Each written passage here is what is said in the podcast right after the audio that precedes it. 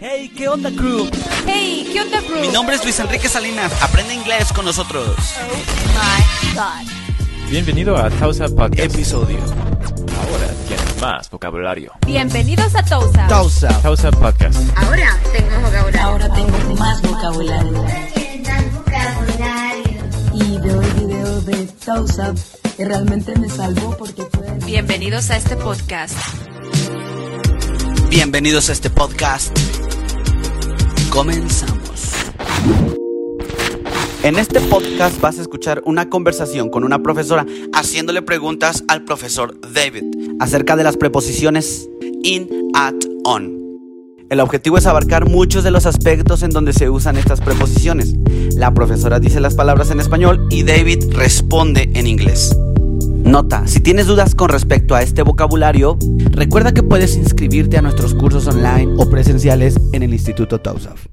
He went on shoe shine. He got touch and football. He got monkey finger. He shoot Coca Cola. He said, Hi, I'm here with David, and today we're gonna talk about in, at, and on. Uh, for example, David, how could you say en mi habitación, Uh, in my room, en la cocina, in the kitchen, en mi casa, uh, in my house, en una carta? in a letter, And what happened if I say in the street? uh, in the street would mean like you're in the middle of the street. En un hospital, Uh, you can say in the hospital or at the hospital. Um, if you say you're in the hospital, it's mm, more likely to mean that you are like hurt or sick, and that's why you're in the hospital. Or if you're at the hospital, it sounds more like you're just visiting. Um, you can also say if you're in the hospital, you can say you've been hospitalized. Um, it's more formal though. encarcelado, Okay, uh, it could mean encarcelado is uh, in prison, and if you're in prison, that means you are like uh, like a prisoner. But if you're at prison, you're at the prison, then you are just visiting. en una fila. Uh, in line.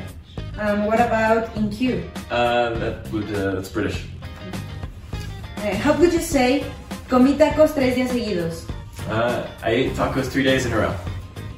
En el jardín, Uh, in the garden, en una carrera, in a race, en un sillón, in a chair, en una canasta. uh, in a basket, en una foto, in a photo, en el mundo, uh, in the world. en un vestido.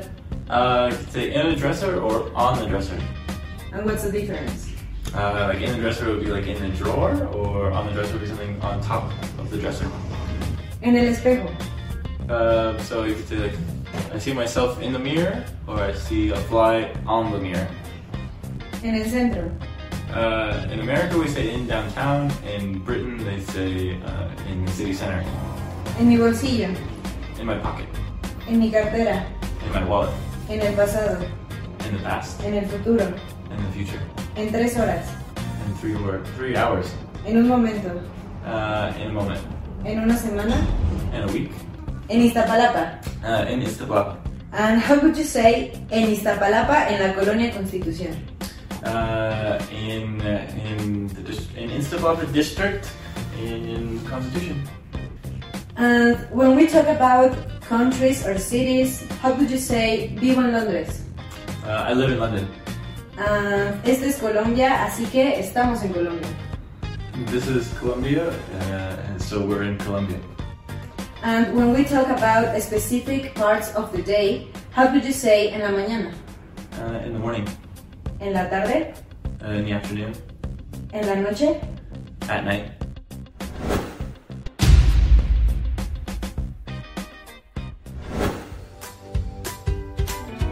Ajá. ¿Por qué nos hacemos la tarde noche? Ajá.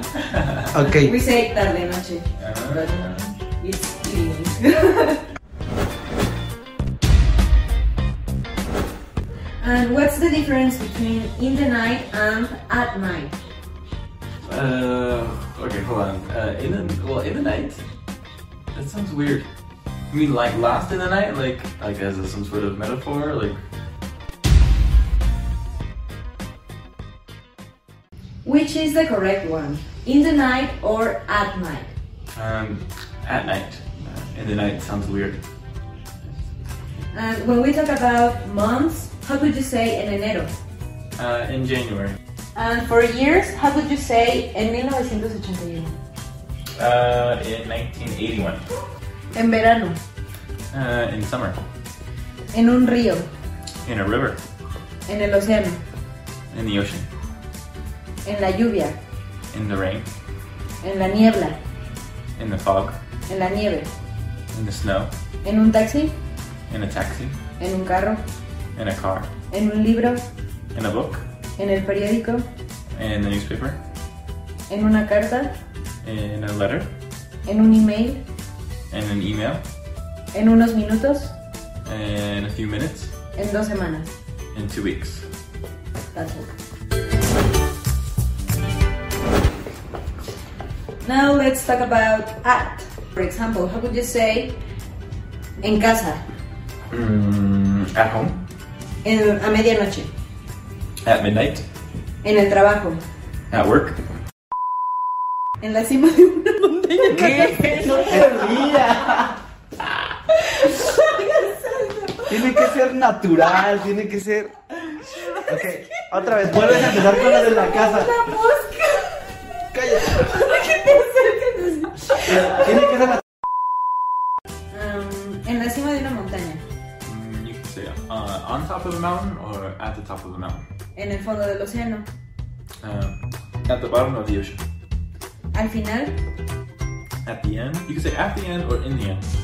and what's the difference? Um, in the end is more like in summary. Uh, at the end is more specifically you say uh, at the end of the day. You also say or at the end of the game or at the end of whatever. Whereas you can just say in the end. Al principio, Um, in the beginning or at the beginning. and what's the difference? Uh, they're the same. But at the beginning, when you use at, it's always more specific. Eh, en el frente, Uh, uh, at the front or in front. a la hora de dormir, Um, at bedtime. al mismo tiempo, At the same time. a las 12 en punto, Uh, two o'clock sharp. en Navidad, Uh, say on Christmas. On Christmas, on Christmas Day, on Easter, On Easter. on Easter. Okay. mm, a mediodía, Uh, at noon. a la hora de comer, At uh, dinner time or Or- lunchtime, or lunchtime. At lunchtime. At breakfast time. eh, al amanecer, Um, uh, at, in the morning or at sunrise. What? at sunrise, Okay. at At sunrise. sunrise. Eh, a los 10 años, Mm, at ten years old. Or at yeah, at ten years. el fin de semana, Uh, in America, we say on the weekend. In the UK, they say at the weekend.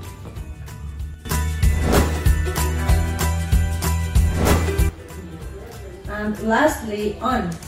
How did you say en la calle?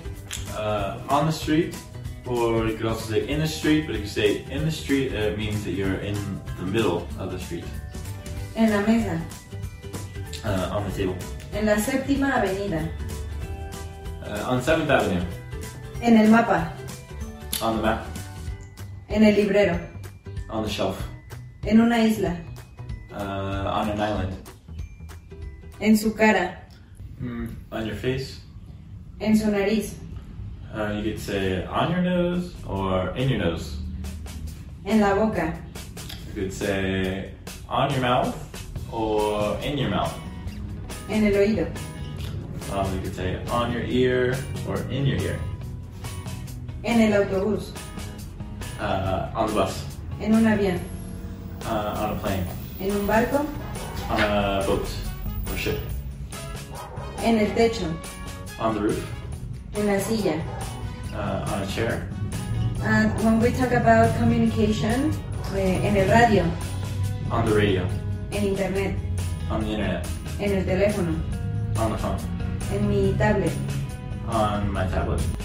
en la playa, Uh, you could say on the beach or at the beach, And if I say in the beach, That well, Uh, it sounds like you're like like buried in the sand or something. It sounds weird. But I wouldn't say it. Don't say it in the beach. and if I'm looking for shells and I found them, what do I have to say?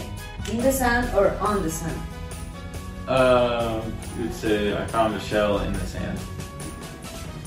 Thank you.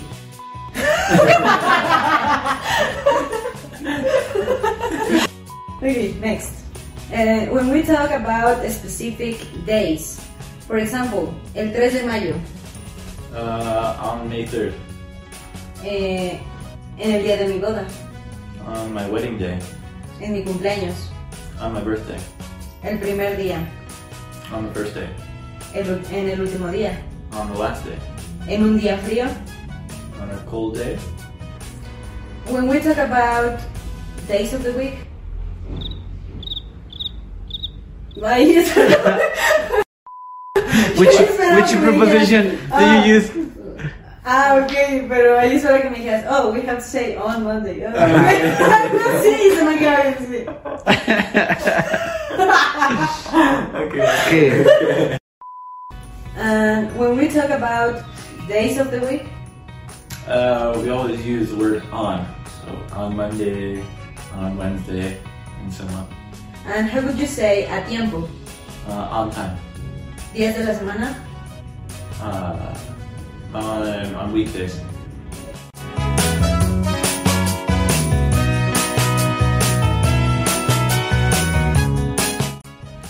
Okay, now let's start with common phrases using in, at, on. For example, eh, vamos a pie. Uh, let's go on foot. Or you can say let's go by foot. Vámonos en taxi. Um, let's go in a taxi. Vamos a subirnos al taxi. Um, let's get in the taxi. And if I want to say, quiero subirme a un fuego mecánico. Um, do you want to get on the right? And if I'm talking about my address,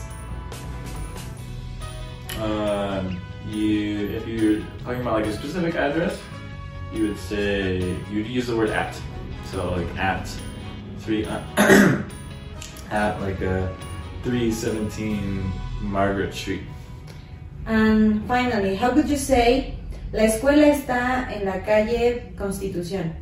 Roller coaster, Uh, we got school is on uh, Constitution Street. and wanted, he got mud and water, he want mojo filter, he said one and one and one is three. Got to be good looking. Nos vemos chicos en el siguiente episodio. Síguenos en Instagram como Tausab English México y aprenderás mucho más sobre el idioma inglés. Ahora tienes más vocabulario.